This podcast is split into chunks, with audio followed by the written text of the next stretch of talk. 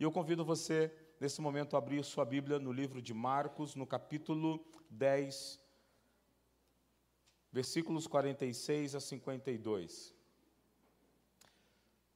Pastor Leandro e sua esposa Jéssica não estão presentes, eles estão fazendo uma missão muito importante, uma missão muito singular. Em breve você vai estar ciente dessa missão, você vai gostar muito da missão que eles tiveram esse final de semana, só estarão retornando amanhã. Então, justificando a ausência deles é, aqui pela manhã e agora à noite. Os outros pastores estiveram pela manhã, outros não tiveram, estão agora, enfim. Mas o pastor Leandro não está esse final de semana aqui e por isso estou justificando a ausência dele. Ele está numa missão junto com a Jéssica, uma missão muito, mas muito, muito, muito importante, principalmente para eles. E, mas eu tenho certeza que vocês vão gostar da, da, da boa notícia que em breve ele vai estar avisando e anunciando para a igreja. Marcos, no capítulo 10, versículos 46 a 52. Uh, eu estou na revista e atualizada, ok?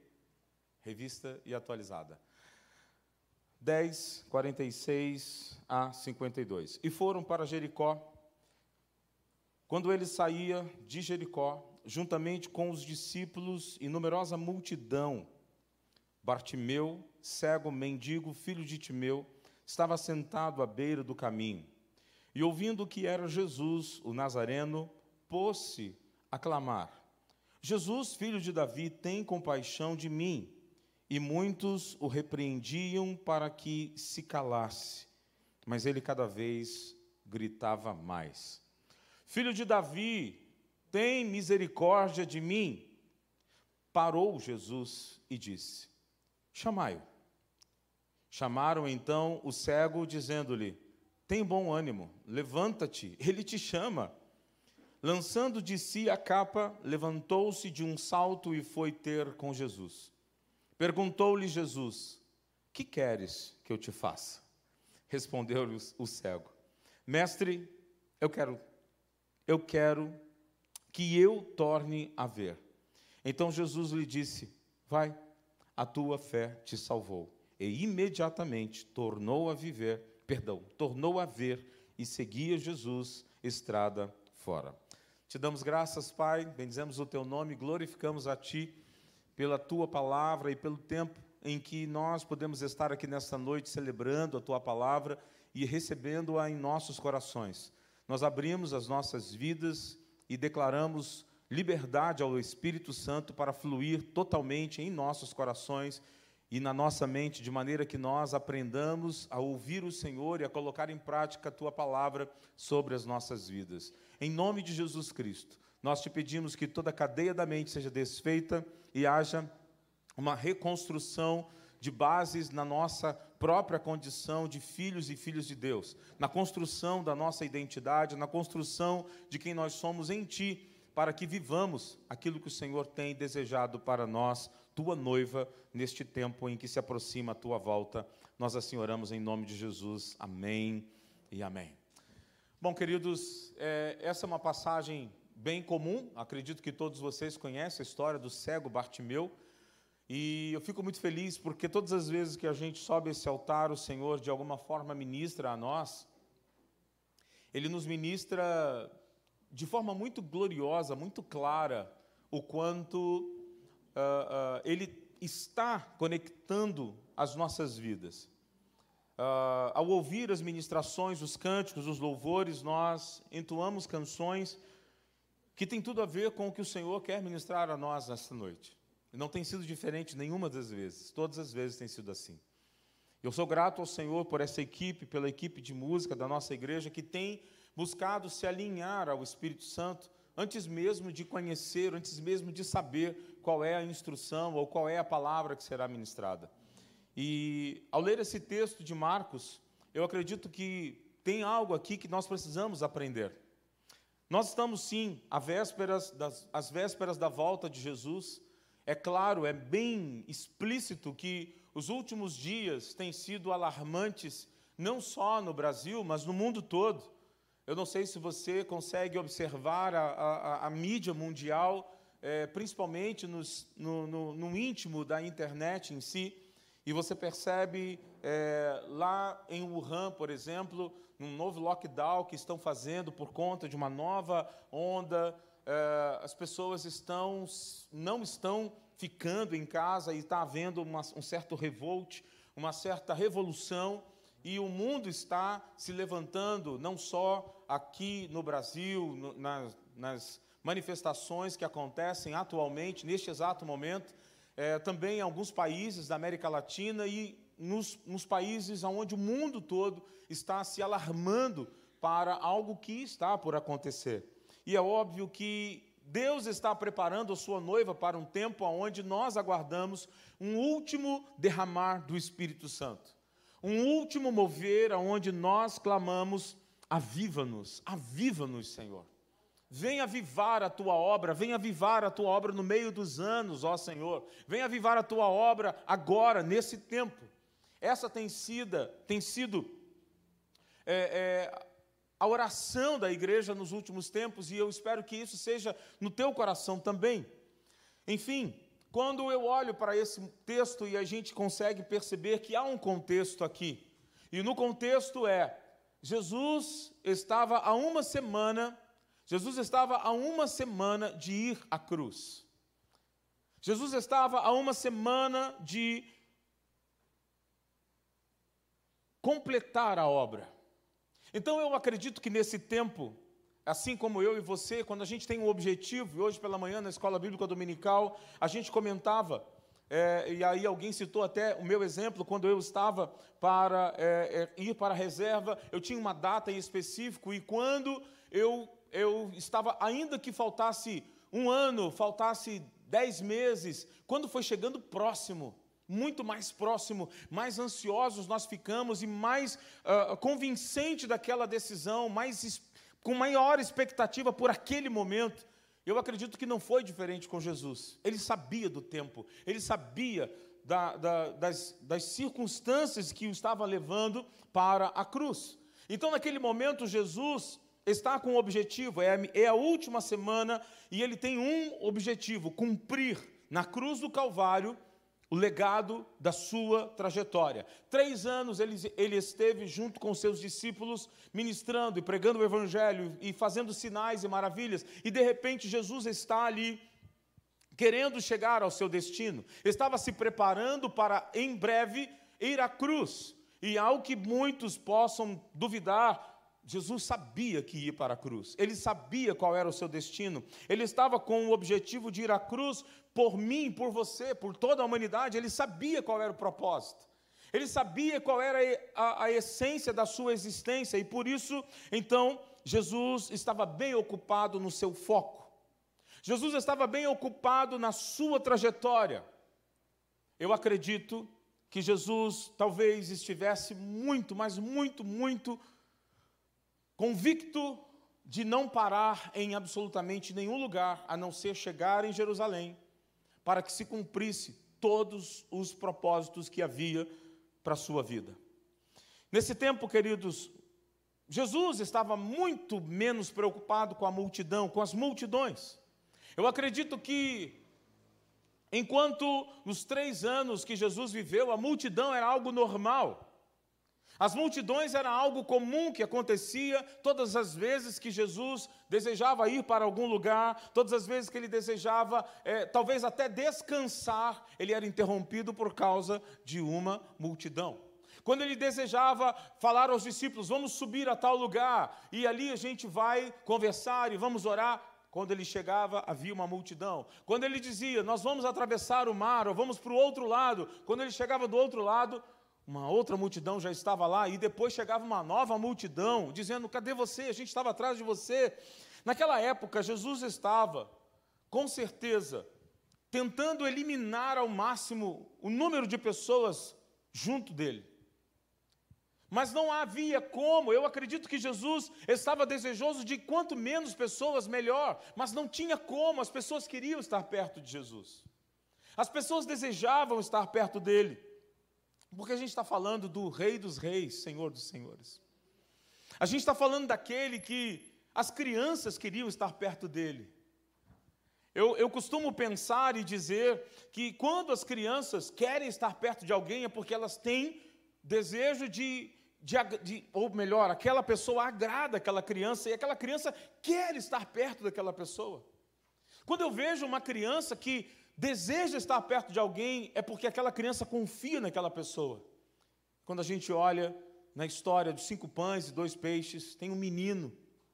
Quando a gente olha na história onde os discípulos estão tentando afastar as crianças porque elas queriam chegar perto de Jesus, Jesus diz: Não, deixe que elas cheguem até a mim.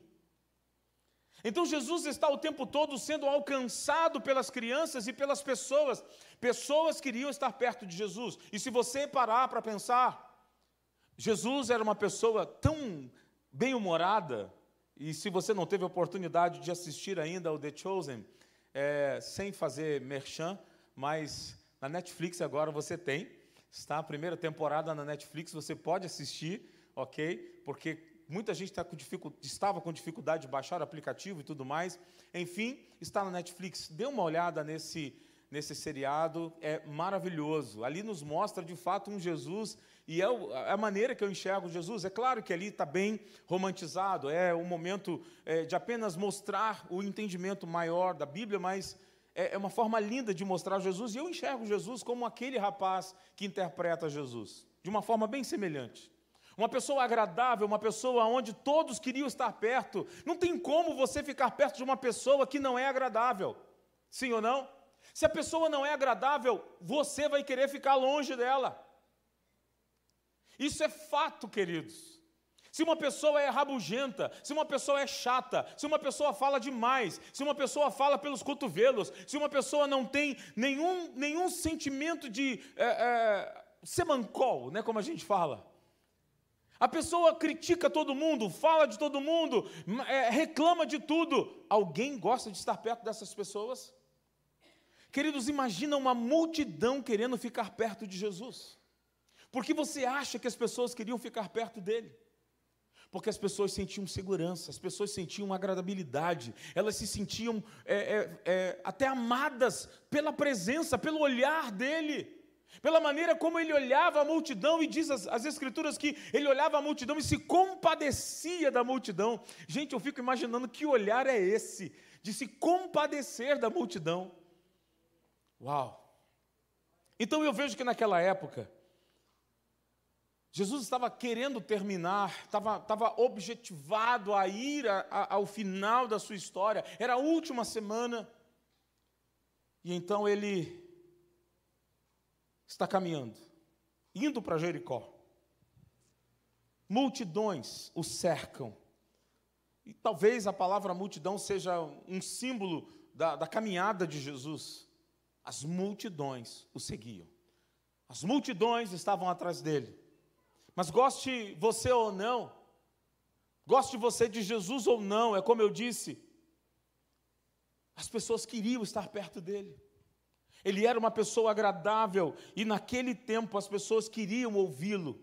As pessoas queriam estar perto dele, as pessoas queriam olhar nos olhos dele. Muitas pessoas hoje não gostam de Jesus. Eu sinceramente não sei porquê ainda. Sinceramente, é algo que me faz chocar. Eu, eu paro para pensar e, e, refletir em alguém que diz que não gosta de Jesus, é simplesmente porque não leu as Escrituras, não conhece a história de fato e se baseia em cima de uma religiosidade de alguém, se baseia numa, numa experiência pessoal de alguém ou numa decepção de alguém por uma igreja ou por, por homens ou por pessoas, mas conseguem dizer que não gosta de Jesus. Mas não foi Jesus que fez nada com essa pessoa. As Escrituras nos mostram claramente quem é Jesus. Eu creio que esse é o tempo, irmãos, da igreja do Senhor começar a mostrar quem é Jesus, de fato e de verdade. É tempo de nós mostrarmos e não apenas cantarmos Yeshua, Yeshua, meu amado, é o mais belo entre os milhares. É tempo de nós mostrarmos Jesus a partir da nossa própria vida, aonde as pessoas vão olhar para nós e vão dizer: Eu vejo Jesus em você. Por isso nós precisamos de avivamento, precisamos ser restaurados. Precisamos voltar a ter a, a visão de quem é Jesus, e não uma visão religiosa, não uma visão é, é, mundana, mas uma visão pessoal e íntima, como o diácono de Rô colocou agora há pouco, íntima, até mesmo nos detalhes que nós achamos que ele não se importa. Ele quer nos levar à intimidade. Então, aquele caminho para Jericó estava levando Jesus em direção a Jerusalém. E eu, eu, eu fico me imaginando, às vezes, é, é como que é possível que Jesus tenha, nesta passagem, ouvido um grito de um nome específico. Bartimeu. É a história de um homem, não sabemos exatamente a sua idade, mas um homem cego de nascença, um homem que nunca viu uma pessoa sequer a olhos físicos, que não possuía nenhuma capacidade natural nos olhos de ver alguma coisa, mas senão de imaginar, de pensar. E toda a construção da sua mente era fundamentada naquilo que ele ouvia. E ele precisava acreditar no que as pessoas lhe diziam, ele precisava saber diferenciar quem falava mentira e quem falava verdade. Porque ele não tinha condições de buscar por si mesmo a verdade, então ele precisava de alguém que lhe ensinasse. Bartimeu muitas vezes se refere a nós, é uma referência a mim a você. Nós estamos vivendo um tempo em que Jesus está às portas. E muitos de nós estamos como Bartimeu, cegos. Ouvimos falar de Jesus, ouvimos falar do que ele pode fazer, mas muitos de nós não teve capacidade de confirmar isso na sua própria mente. Não teve capacidade de concluir com exatidão aquilo que você aprendeu ao longo da sua vida. E é necessário que a verdade seja exposta, é necessário que a verdade seja manifesta, é, é, é necessário que a verdade precisa encontrar em Bartimeu um lugar de referência. Sabe qual é a referência, irmãos? Naquele momento, eram as multidões tentando atrapalhar os ouvidos e a confusão em Bartimeu. Uma pessoa que não enxerga, ela, ela a, a, tende a, a aumentar o nível de capacidade na audição. Então você imagina um cego que tem um nível de capacidade auditiva maior do que o normal. E no meio de uma multidão, ele está ele está ouvindo, alguma coisa está acontecendo, de repente começa um tumulto, um tumulto de vozes e vozes e vozes e vozes. Eu não sei se você já foi a algum lugar onde tem muitas vozes.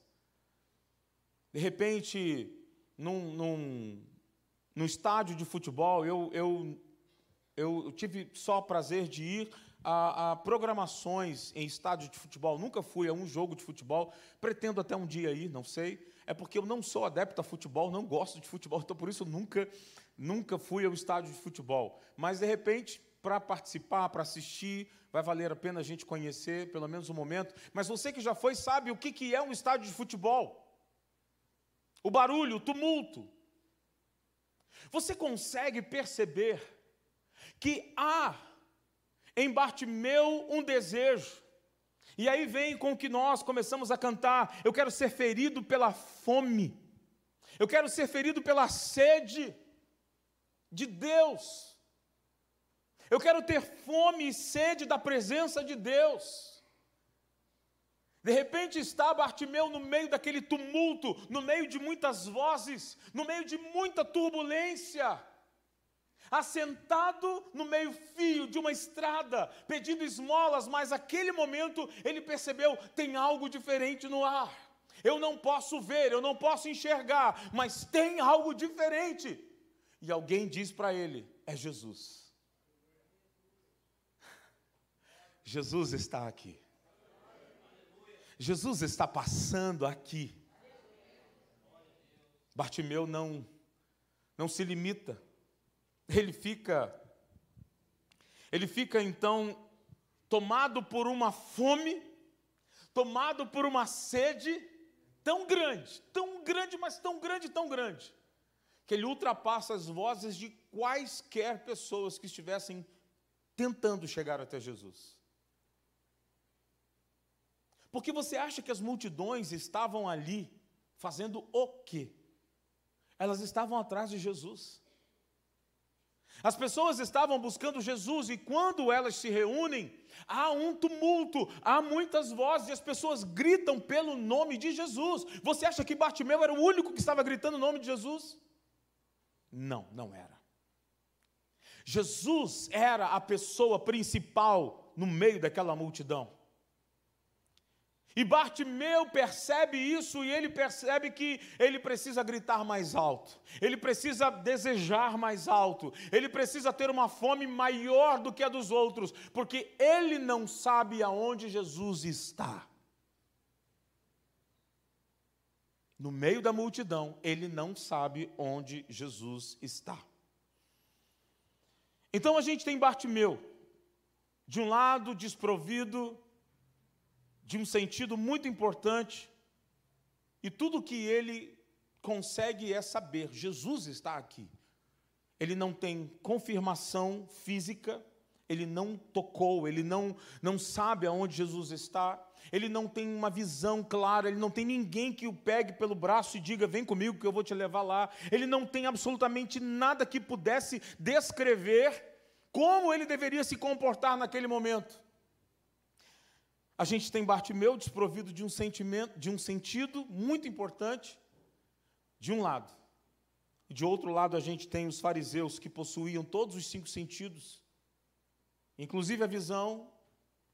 E quando tinham a oportunidade de falar com Jesus, eles diziam: nos dê um sinal.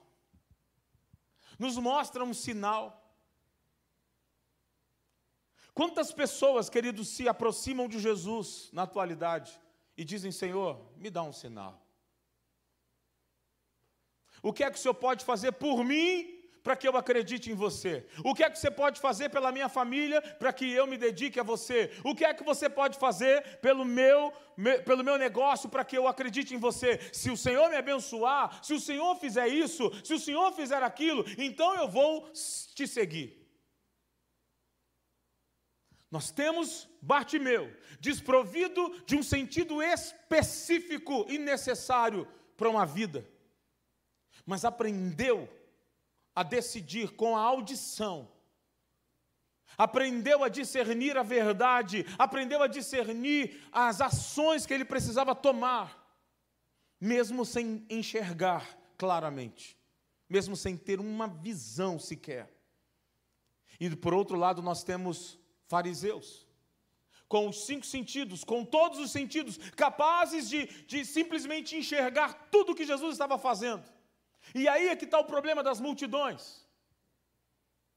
As multidões estão com seus sentidos todos: visão, audição, olfato, paladar e tato.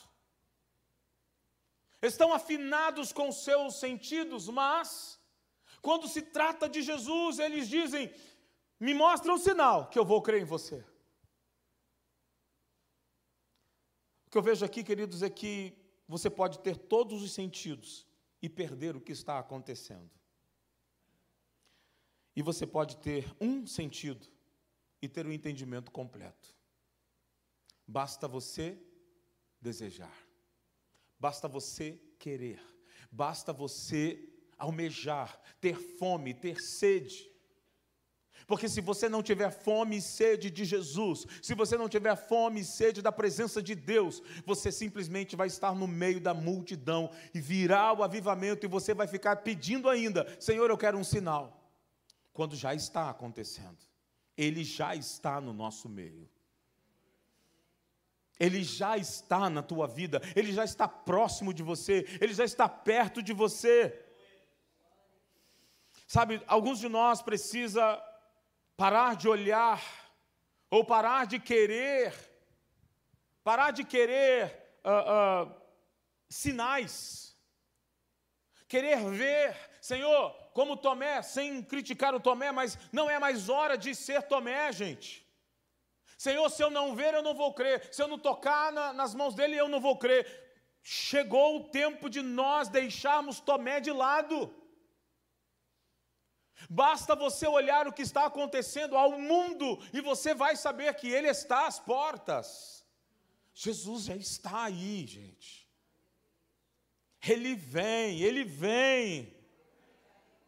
E está na hora da gente deixar de parar de, de querer ver, assim como o Senhor uh, trouxe um, um, uma orientação para Samuel, dizendo: Samuel, para de querer olhar com os olhos naturais o que eu estou tentando te mostrar, com os olhos do coração, Samuel. Ah, deve ser esse. Ah, esse aqui é bonito. Ah, esse aqui ele tem dois metros. Ah, esse daqui é, é... Todas as características visuais não importam. Todas as características naturais não importam. As características naturais, a fisionomia natural não importa quando você precisa enxergar aonde está Jesus. E é exatamente aqui em Bartimeu que a gente vê essa esse momento especial, essa algo especial em Bartimeu. Porque Bartimeu não pode ver Jesus, mas ele ouviu falar de Jesus. Tem pessoas que quer ver Jesus, tem pessoas que quer, quer ter o, o, o, a prova dos nove de que Jesus é real. Se você ouviu falar dele, ele é real, ele está aqui, ele está aqui. Ele ouve que Jesus está ali, mas ele não sabe aonde. Ele ouve que Jesus está no meio dele, está próximo dele, mas ele não sabe aonde. E o que é que ele faz? Ele grita. Ele clama. Jesus, filho de Davi, tem misericórdia de mim. Parece estranho, né? Você imagina, num momento como esse aqui, a gente sentado, só eu falando, de repente alguém entra por aquela porta e começa a gritar. Já é estranho, não é estranho? Alguém começar a gritar. No meio de uma multidão também é estranho, queridos. Ainda que a gente diga, mas Está todo mundo gritando, está todo mundo falando alto, mas se no meio da multidão alguém começar a gritar, isso soa estranho. E isso parece que causou estranheza às pessoas que estavam próximas de Bartimeu. A primeira reação de todo mundo é: fique quieto. A primeira reação é mandar ficar quieto. E de repente, como diz o texto, ele não parou. Ele continuou gritando. Eu acredito que ele continuou gritando mais alto e mais alto e mais alto e mais alto, porque ele sabia que aquela era a oportunidade, aquele era o momento, aquela era a chance dele. E ele não podia perder aquela oportunidade, então ele grita mais alto e mais alto e mais alto. E se Bartimeu ficasse quieto, irmãos, simplesmente nós não teríamos esses versículos. O escritor aqui passaria rapidamente do, cap, do versículo 45 para o capítulo 11. E a gente não teria essa história. Mas porque um homem começou a gritar e gritar e gritar e gritar. Porque um homem possuía preocupações diferentes da multidão. Ele não se importou com a multidão, dizendo: porque havia um homem que estava atento ao desejo do seu coração, ele não quis se apegar ao que os outros diziam dele. Quantas vezes a gente para de avançar por causa de alguém que diz. Quantas vezes você já chegou perto e alguém disse. Semana passada estive ministrando num retiro de jovens lá no Rio de Janeiro, no feriado. E no final da ministração, depois de momentos lindos que o Senhor fez conosco lá, eu havia ministrado sobre uma jovem, liberando sobre ela uma palavra profética em cima do nome que ela possui. E o nome dela significa que é aquela que carrega dores de parto. E o líder da, dos jovens veio até a mim, ó, oh, pastor, esse, esse nome está estranho, está difícil. Não sei o que, o que profetizar em cima desse nome. E naquele momento eu sorri, eu sorri, e eu disse: Uau, você é aquela que está prestes a trazer a glória. Você é aquela que está prestes a trazer a luz, aquilo que está no teu íntimo. O Senhor quer te usar poderosamente na área profética, porque você carrega a glória do Senhor. E quando você abrir sua boca, o Senhor está ministrando através de você. Uau, aquela menina chorou muito, muito, muito. E depois, no final, ela me chamou para conversar em particular e ela contou um pouco da sua história e disse que há quatro anos ela se converteu. E há quatro anos ela começou a viver um momento muito íntimo com o Senhor, de alguém que percebeu as coisas sobrenaturais e começou a ser profética na faculdade. Abriu uma, uma célula na faculdade sem, sem a denominação, sem nada, simplesmente ela sentiu o desejo, criou uma célula e o Senhor começou a usá-la profeticamente de maneira gloriosa. Mas quando ela chegou na igreja, e aí ela começou a ser profética na igreja, começou a ministrar na igreja, começou a, a olhar para as pessoas e começou a ver, e o Senhor começou a mostrar a ela, e ela começou a ministrar e profetizar sobre as pessoas. Disseram para ela: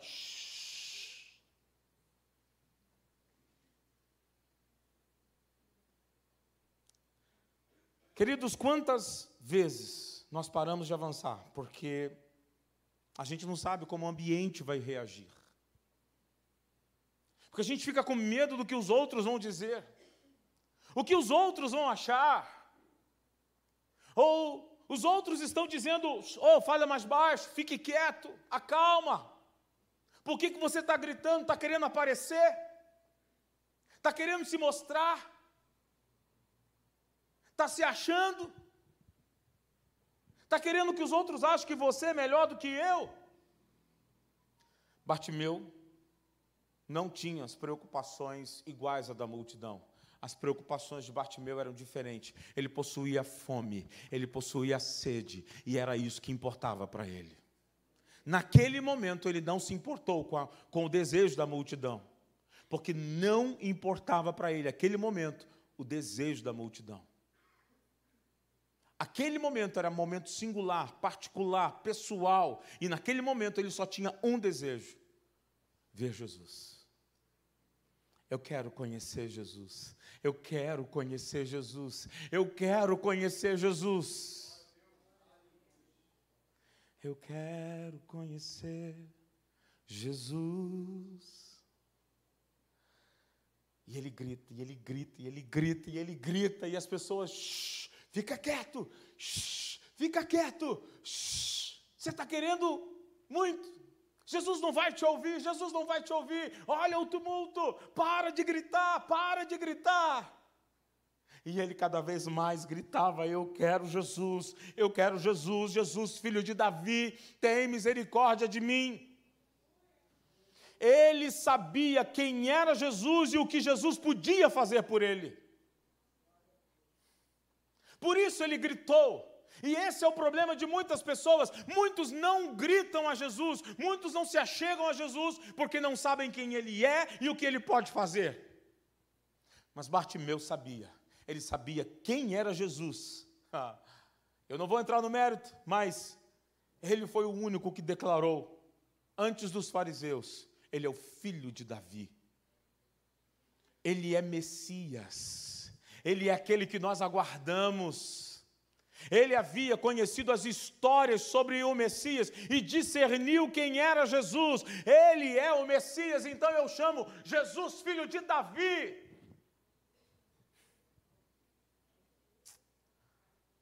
Não pare de avançar.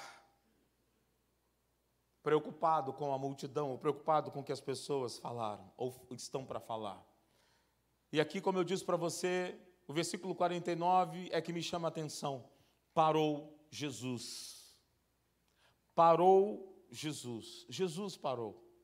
Sabe por que, que me chama a atenção? Porque essa é a chave. Jesus estava indo, estava resignado em ir ao final do seu ministério. Ele tinha um propósito: eu vou ir para a cruz, eu estou indo em direção à cruz, nada vai me parar. Mas alguém o parou. Um desejo, uma fome, uma sede o parou, o paralisou, o parou. Sabe quantos milagres Jesus fez enquanto estava indo para algum lugar e alguém interrompeu os planos dele? Inúmeras pessoas. Zaqueu foi um deles. A mulher do fluxo de sangue. O jovem rico.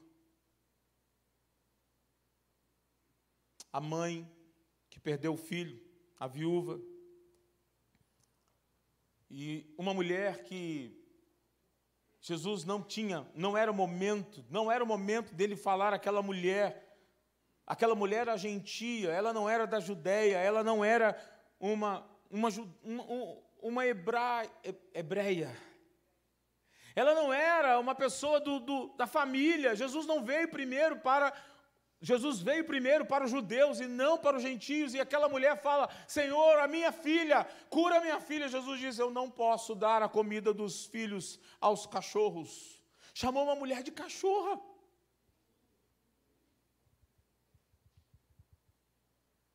Jesus fez isso? Fez. É óbvio que Jesus não estava ali tentando ofendê-la, mas ele estava trazendo uma parábola. Talvez a gente fique ofendido, mas Jesus não quis ofendê-la, ele apenas trouxe uma parábola para que ela entendesse: eu não posso dar agora o que não é para você. Ela disse: Senhor, eu também vou usar uma parábola, até os cachorrinhos comem das migalhas. Uau, aquilo. Ah, coração de Jesus ficou borbulhando e disse: Hum, Uau! Mulher, não vi, não vi fé igual a tua. Tua filha está curada. Eu já ministrei algumas vezes aqui e eu vou dizer mais uma vez. Você pode mudar a agenda do céu. Você pode mudar a agenda de Jesus. Diz isso para quem está ao seu lado. Diga para ele com, com fé. Você pode mudar a agenda do céu.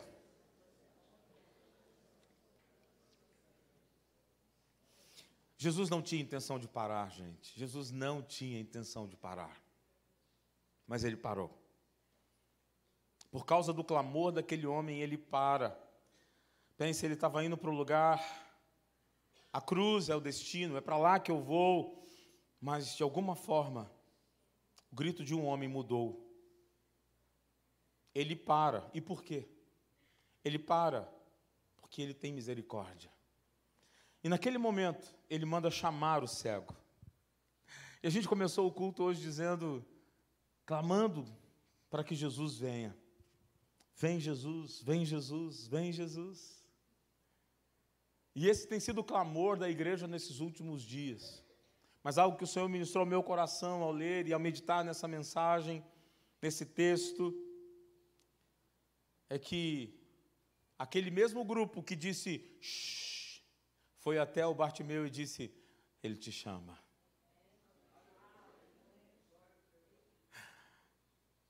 O mesmo grupo.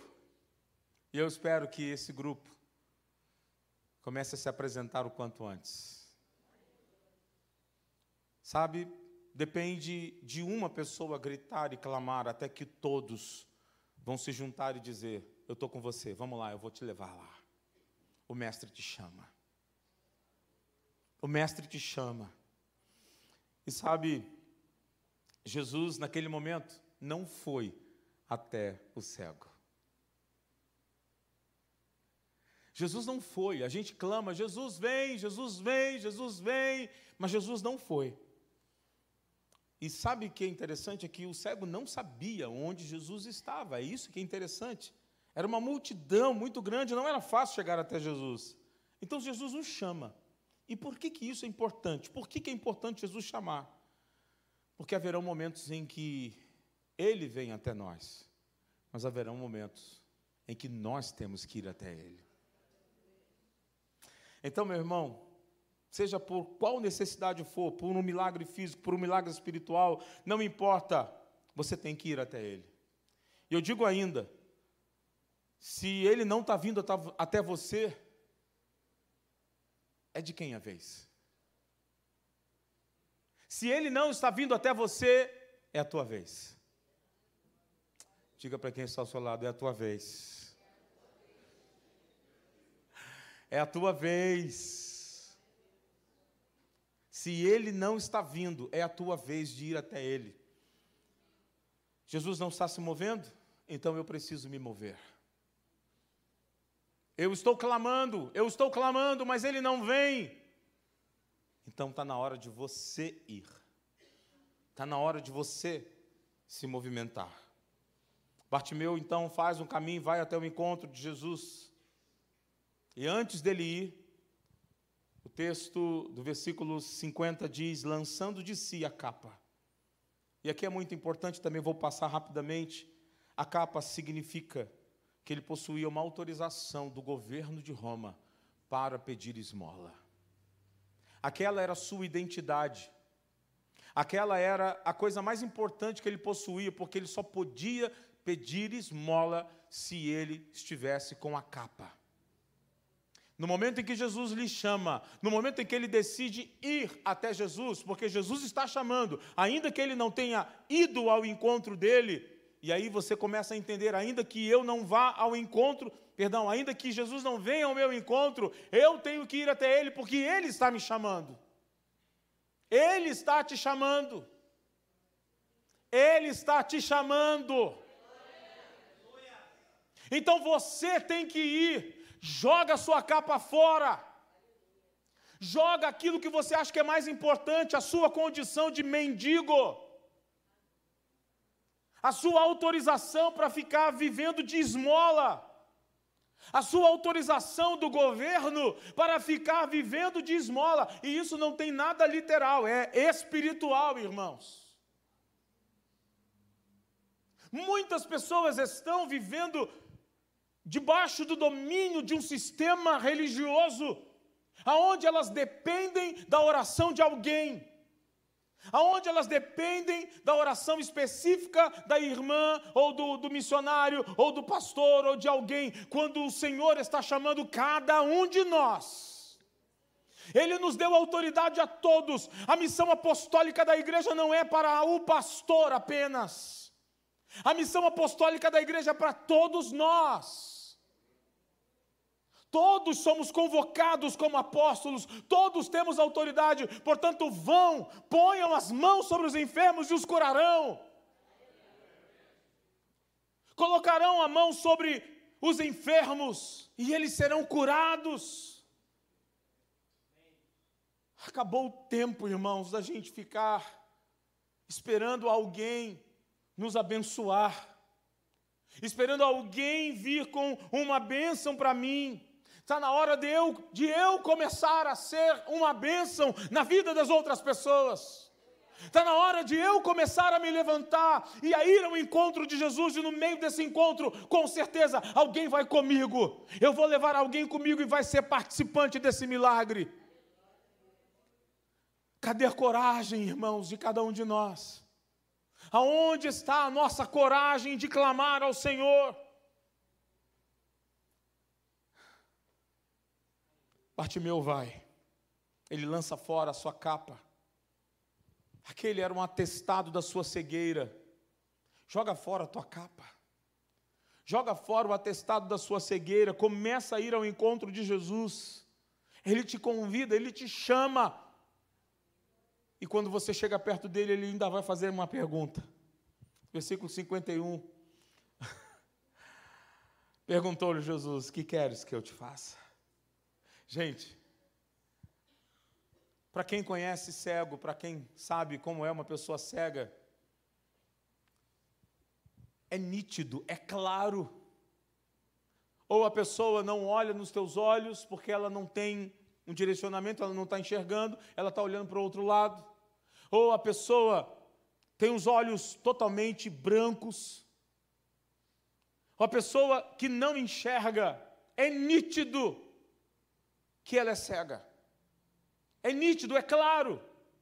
E aí é um dos momentos que eu vejo um bom senso de humor em Jesus.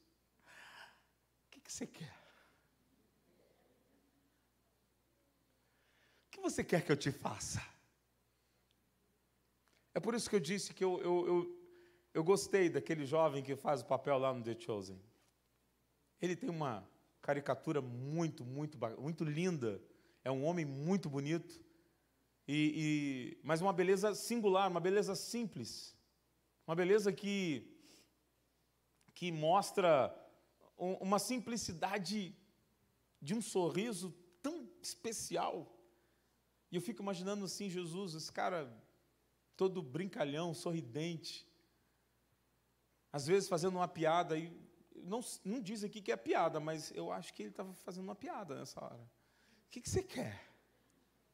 É óbvio. É óbvio que eu quero ver. É óbvio que eu quero voltar a ver, eu quero enxergar Jesus. Por que Jesus faz a pergunta, gente? Aqui é basicamente a mesma pergunta que Deus faz a Ezequiel lá em, no vale de ossos secos, lembra? Porque a gente sempre quer dar uma resposta. Ah, Senhor, tu sabes. Ah, Senhor, você sabe. A gente quer dar uma resposta segura, dizendo: Senhor, o Senhor sabe o que, eu tenho que fazer, o Senhor sabe, o Senhor pode fazer, você sabe o que pode ser feito em mim. Imagina se esse cego dissesse isso. Com certeza Jesus perguntaria novamente: Rapaz, me fala, o que, que você quer? Eu sei que eu posso te curar, mas o que, que você quer? Sabe, Jesus faz questão de ouvir o seu pedido. O que, que é a misericórdia que você pede? Jesus, filho de Davi, tem misericórdia de mim. O que, que é essa misericórdia que eu posso te oferecer? Pergunta Jesus a você nessa noite. O que, que é essa misericórdia? Seja mais explícito. Diga. Bartimeu deu a resposta certa: Senhor, eu quero ver. Seja explícito. Nós temos que identificar essa misericórdia. Porque, queridos, numa busca por um romper, você precisa identificar o que é preciso. É necessário você identificar o que você precisa. Porque não basta simplesmente gritar: Jesus, filho de Davi, tem misericórdia de mim. O que é que te falta? Muitas vezes a gente faz uma oração generalizada: Senhor, me perdoa. Perdoa de quê? Senhor, é, me abençoa. Abençoar em quê? Senhor, eu quero um emprego. Um emprego de quê? Senhor, eu quero casar. Com quem? É, Vidinha estaria aqui dando mais detalhes, né? Mas ela escreveu sobre mim antes de me conhecer. Tem toda uma história aí, viu? O negócio é sério. É, enfim, é verdade. Ela, ela, ela escreveu, não sabia meu nome, mas ela escreveu sobre mim antes de me conhecer. E, e quando me conheceu, ainda fez um desdém, viu, gente? Mas Jesus trabalhou na, na, na fisionomia do rapaz aqui, porque não era bem aquilo, né, inicialmente, mas depois o Senhor foi tratando. Quem chega lá em casa e vê as nossas fotos, aquelas fotos antigas, né? A gente vai fazer 30 anos de casado, então a gente se conheceu há 32 anos. Eu tinha 18 anos de idade quando eu a conheci. Eu tava, tinha acabado de entrar no quartel e estava magro que dava dó, né? Meu paletó listrado era uma lista só. E, e quando ela me conheceu, ela desdenhou, gente. Sério mesmo, ela desdenhou e fez assim, não, não sei o quê, dadadá, dadadá. Mas eu fui insistente, viu? Eu gritei, Jesus tem misericórdia de mim. Enfim, graças a Deus a gente vai para 30 anos de casados no próximo ano. E, mas é importante, irmão, sim, é fato. Ela, depois de tudo, óbvio, ela vem reconhecer quem eu era e ela começou a, a ver a similaridade daquilo que eu era dentro da, do desejo que ela apresentava ao Senhor em carta. Ela tinha uma, quando era criança, ela tinha uma intimidade com Deus de, de filha, e ela, ela, como ela não foi criada pelo pai, ela escrevia para Deus como se estivesse escrevendo para o pai dela. E foi esse relacionamento que ela possuía com Deus desde a infância até a adolescência. E então ela me descreveu para Deus como ela queria que eu fosse. E olha, eu acabei sendo moldado pela carta dela, viu, gente? Mas enfim, o Senhor trabalhou muito mais depois, né? Teve que fazer uns moldes melhor. E graças a Deus. É, todo mundo que olha a foto diz: é, o tempo é bom, Deus é bom. O que é que você precisa? Jesus pergunta: o que é que você quer? Pode parecer brincadeira, pode parecer que Jesus está com um senso de humor, dizendo: Eu estou vendo que você precisa, mas eu quero que você fale. Eu quero que você me diga. O que é que você precisa? A gente limita muitas vezes Deus porque a gente quer deixar na mão dele algo que é nossa responsabilidade. É você quem faz as escolhas. Não é Deus que tem que fazer as escolhas por você. Lembra? Deus não está no controle. Deus está no comando. Deus está no governo. Mas é você que está no controle. Você que tem o um controle nas mãos. Não lança sobre Deus a responsabilidade das tuas escolhas. Ele te pergunta o que é que você quer. Então, Existe um tempo de romper. E Deus está ministrando isso muito forte ao meu coração.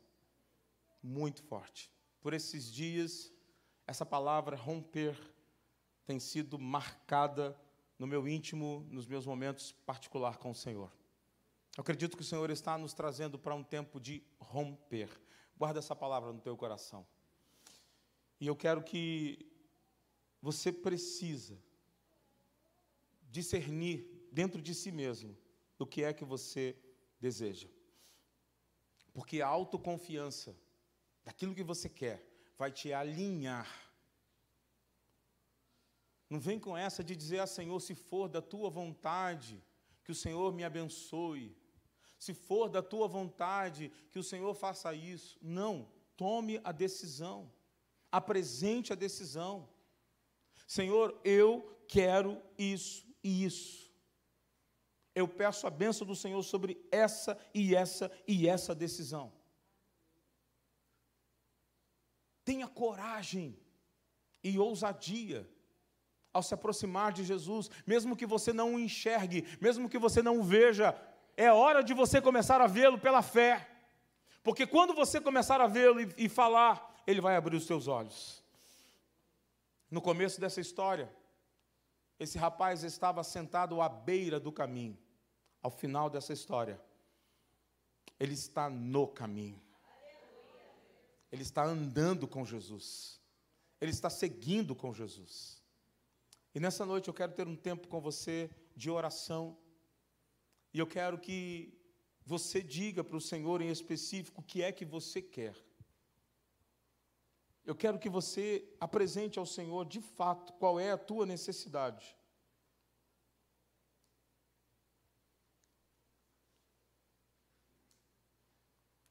Eu pedi aos irmãos da equipe de intercessão que tivessem uma oração específica agora durante a tarde. Eu pedi que eles orassem para que nós estivéssemos nesse tempo e nós começássemos a ter a partir de agora, em todos os nossos cultos, momentos em que nós vamos estar de fato ministrando, abençoando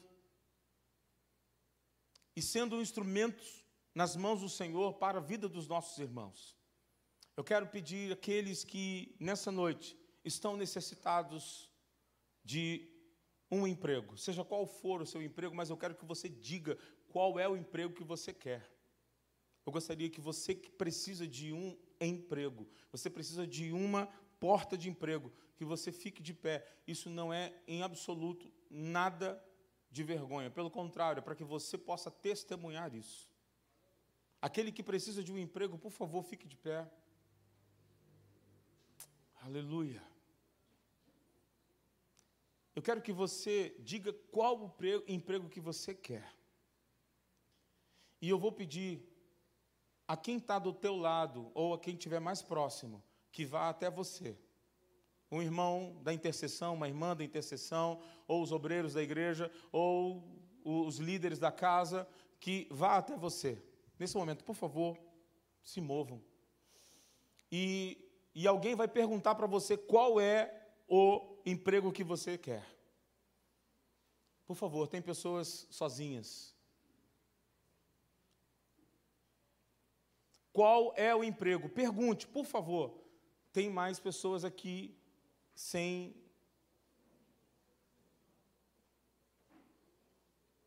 Tem mais pessoas?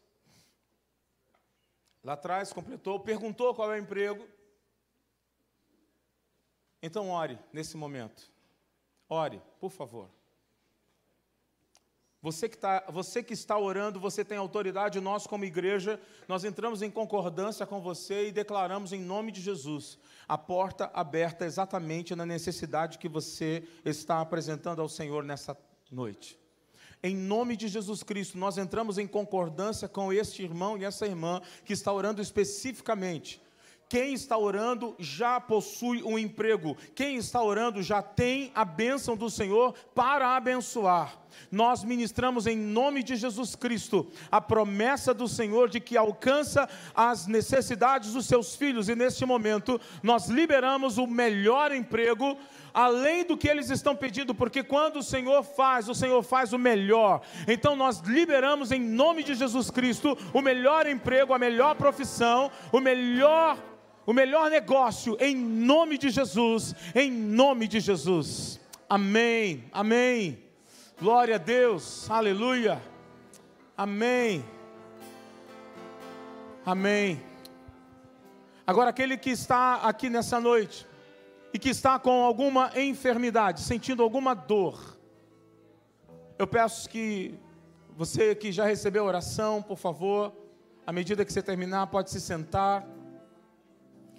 E aquele irmão, aquela irmã que está sentindo alguma dor neste momento, uma dor no ombro direito, uma dor no cox, uma dor no pulmão, por favor, fique de pé. Fique de pé. Tem uma irmã lá de pé, uma outra irmã. Por favor, os irmãos que estão próximos já comecem a chegar até eles. Aqueles que estão sentindo alguma enfermidade nas juntas. Em nome de Jesus Cristo. Sim, sim. Por favor, irmãos, os que estão de pé e que não chegou ninguém ainda, levanta a mão para que chegue alguém perto de você para que chegue alguém perto de você. Nós, em nome de Jesus Cristo, entramos em concordância. O diácono Osiris está sozinho lá atrás. Por favor, alguém se aproxima dele, ministra sobre ele neste momento. Em nome de Jesus Cristo, Pai, nós declaramos a tua palavra que diz que porão as mãos sobre os enfermos e os curarão. Neste momento, nós profetizamos e liberamos cura em nome de Jesus Cristo, liberamos cura. Todo que está sentindo dor no ombro, dor no cox, dor no, no pulmão, nós liberamos cura em o nome de Jesus. Nós declaramos que toda enfermidade seja banida do corpo dos nossos irmãos. Declaramos que a bênção do Senhor é que quebra o jugo da dor, quebra o jugo da enfermidade, e a glória do Senhor é manifesta neste momento.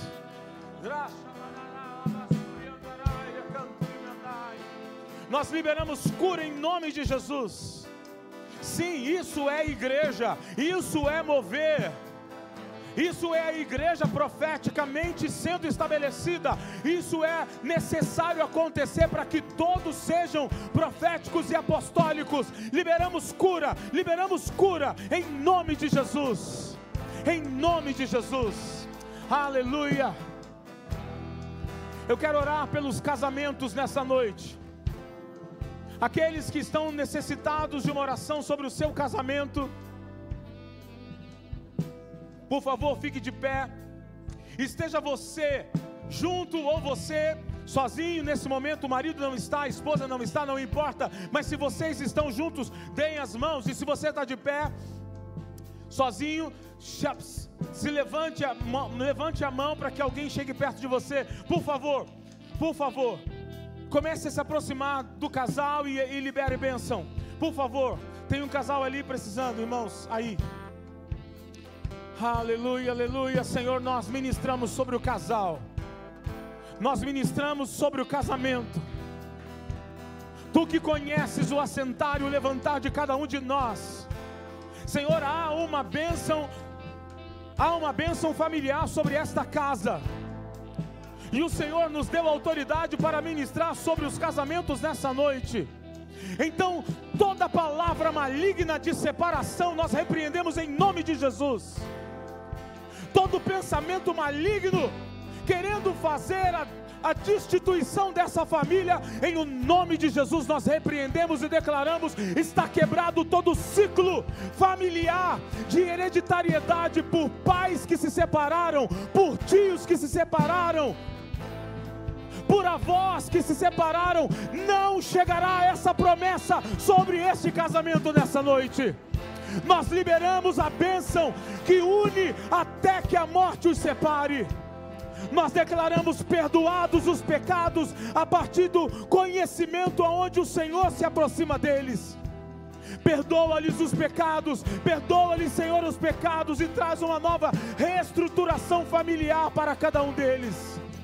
Em nome de Jesus Cristo, nós liberamos uma bênção familiar, nós liberamos uma bênção, a bênção do casamento, em nome de Jesus Cristo em nome de Jesus Cristo. Agora eu quero orar por aqueles que estão solteiros e que querem casar. É sério, é sério. Os que estão solteiros, está divorciado, está divorciada, é jovem e que pretende se casar não tem problema, ah, eu tenho 15 anos, você vai se casar, fica de pé em nome de Jesus.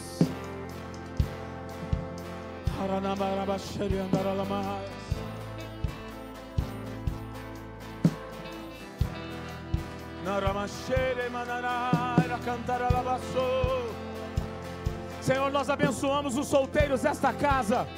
Nós declaramos que o tempo de solidão não há de prevalecer e prosperar na vida dos nossos filhos e filhas.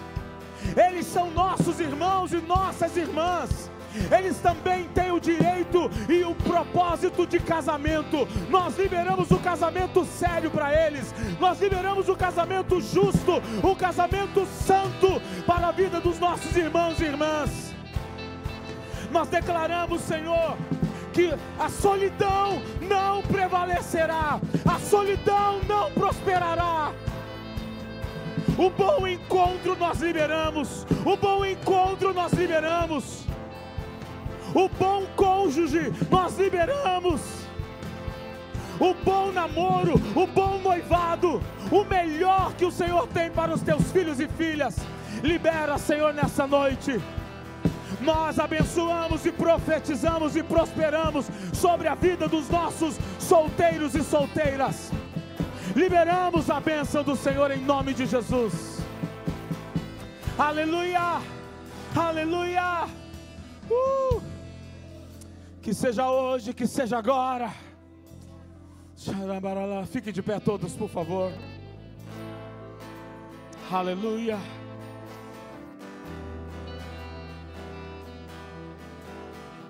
Qual é o teu pedido? O que é que você quer? Agora é você e Deus. O que é que você quer? O que queres que eu te faça?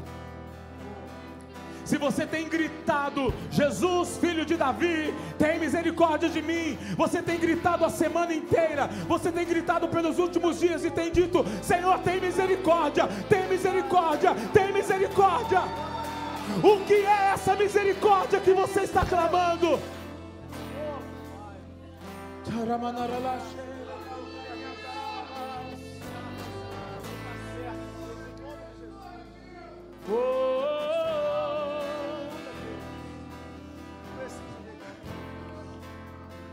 Nos diz as Escrituras que a própria criação geme com que dores de parto, aguardando a manifestação dos filhos de Deus para que ela seja redimida.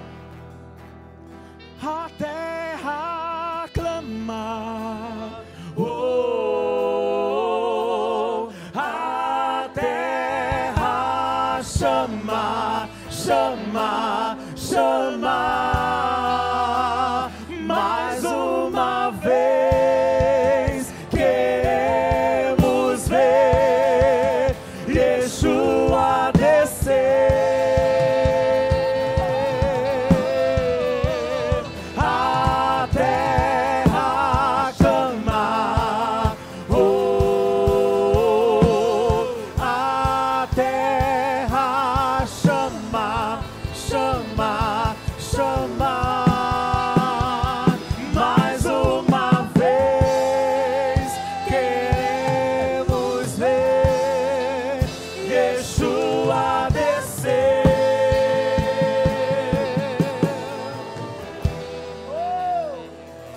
Eu quero entrar em concordância. Felipe, vem cá, mais uma vez.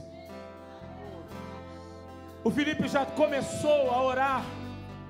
E o Senhor me falou aqui que ele precisa orar mais uma vez sobre a área financeira da igreja. Então, se esse é o teu clamor, ore. Vem, Senhor. Vem, Senhor. Estamos te dando autoridade sobre a nossa vida financeira. Vem, Senhor, nos ensinar os seus segredos. Vem, Senhor, nos ensinar a sua provisão. Vem, Senhor, nos ensinar. Vem, ó Deus, tocar onde ninguém toca. Vem, ó Deus, mexer na nossa particularidade financeira. Queremos te louvar assim, queremos te engrandecer desse jeito e não perderemos a nossa paz. Deus, não haverá mais noites em branco, não haverá mais, Senhor, miséria, não haverá, Deus, avareza, não haverá desconfiança, não haverá medo, não haverá nada quebrado, não haverá nada faltando, não haverá nada fora do lugar, porque hoje tu coloca a mão sobre a nossa vida financeira, muda a nossa história. Deus, em nome de Jesus, te convidamos como nunca a fazer parte da nossa educação financeira. Aquilo, Senhor, que os nossos pais não conseguiram, aquilo que a sociedade, Senhor, nos enganou. Tu hoje traz a sua verdade sobre a nossa casa, como Salomão, como Salomão nunca viu algo semelhante. Tu há de nos surpreender essa noite. Toca na nossa vida generosa, Senhor, que eu consiga dividir o que eu tenho, porque será muito, porque será muito. Deus, toca, toca no nosso travesseiro, toca na nossa cama e Deus nos ensina que nada é sobre nós, nada é sobre nós, mas é tudo sobre ti, é tudo para ti, é tudo para tua honra, para tua glória, é tudo para ti. Deus nos ensina, nos dá visão como de águia, nos dá visão de águia, nos dá a visão de empreendedores, nos dá decisões sábias. E nos dá um coração reto diante de Ti. Ressignifica nossos valores, ressignifica as nossas entradas. E visita a nossa dispensa, visita nossas bolsas, as nossas carteiras, porque tudo é sobre Ti, tudo é para Ti, tudo é Teu, tudo é Teu e tudo é dos seus filhos, e tudo é para os seus filhos, e tudo é para o teu povo, e tudo é para o teu povo. Deus, abre as janelas dos céus essa noite, que haja, Senhor, uma abastança como nunca houve antes. Abre as janelas do céu essa noite e nos permita tocar. Comece a pegar, comece a tocar, comece a tocar.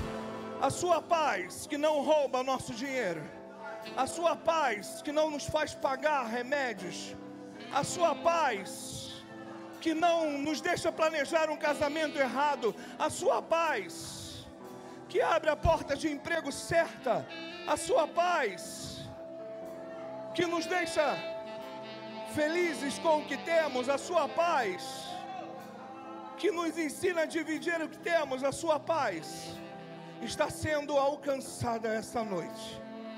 Mais do que ouro e prata, vem a sua paz, que excede toda loucura desse mundo. Equilíbrio, equilíbrio financeiro sobre nós. Aleluia. Ainda aqueles que estiveram no nosso meio nessa noite, e que o Senhor te trouxe aqui, porque você precisa se consertar com Ele. Você estava afastado, você estava afastada, e você precisa se consertar. Você estava à beira do caminho e Ele te chama para voltar ao caminho. Você estava cego, você estava cega e precisa voltar ao caminho.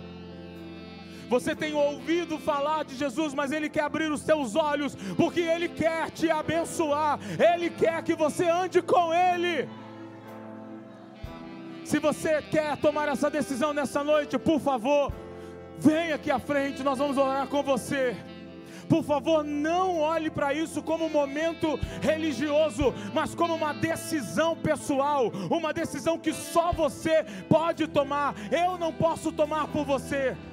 E isso eu volto a dizer, não é religião. Não é o pastor que está te chamando, mas vir aqui à frente. É uma decisão, é como que o, o Bartimeu saindo do seu lugar e vindo ao encontro. Você precisa tomar a tua decisão e vir aqui à frente. Não fique mais à margem do caminho, não fique mais à beira do caminho. Tira a tua capa Tira a tua capa. Tira a tua capa. Se você precisa de ajuda, peça a alguém. Peça a alguém. Quem está do teu lado, pede, por favor, me ajuda, eu quero ir lá na frente.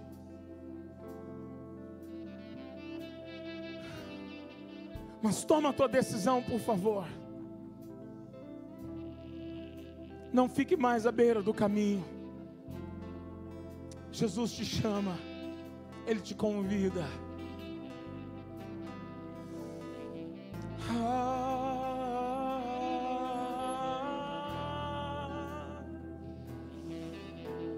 noivo te chama, noivo te ama, Ele te espera para te tocar, para te abraçar. Ele quer te limpar. Ele quer te transformar. Cuidar das suas feridas, te purificar, te lavar, te dar um novo nome te dar o nome dEle, te dar a glória dEle.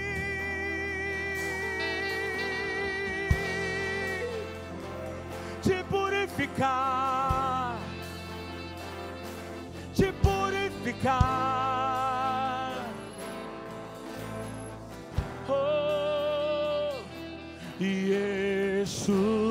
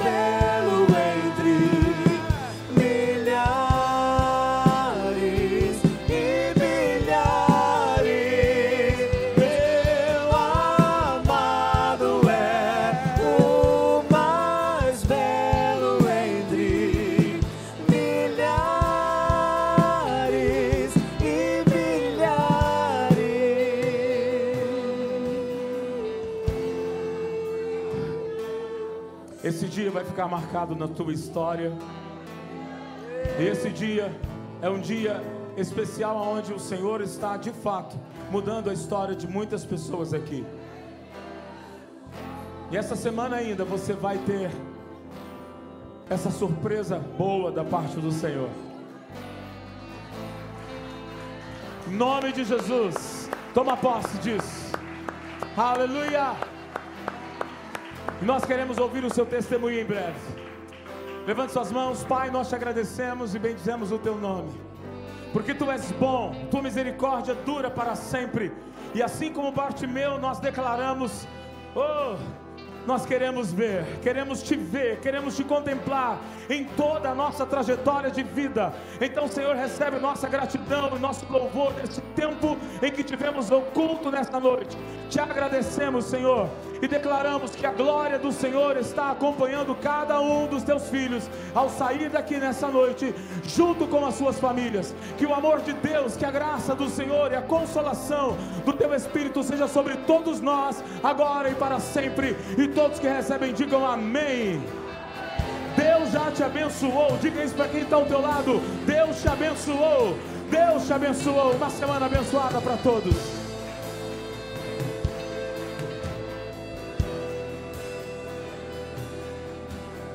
Eu quero conhecer Jesus.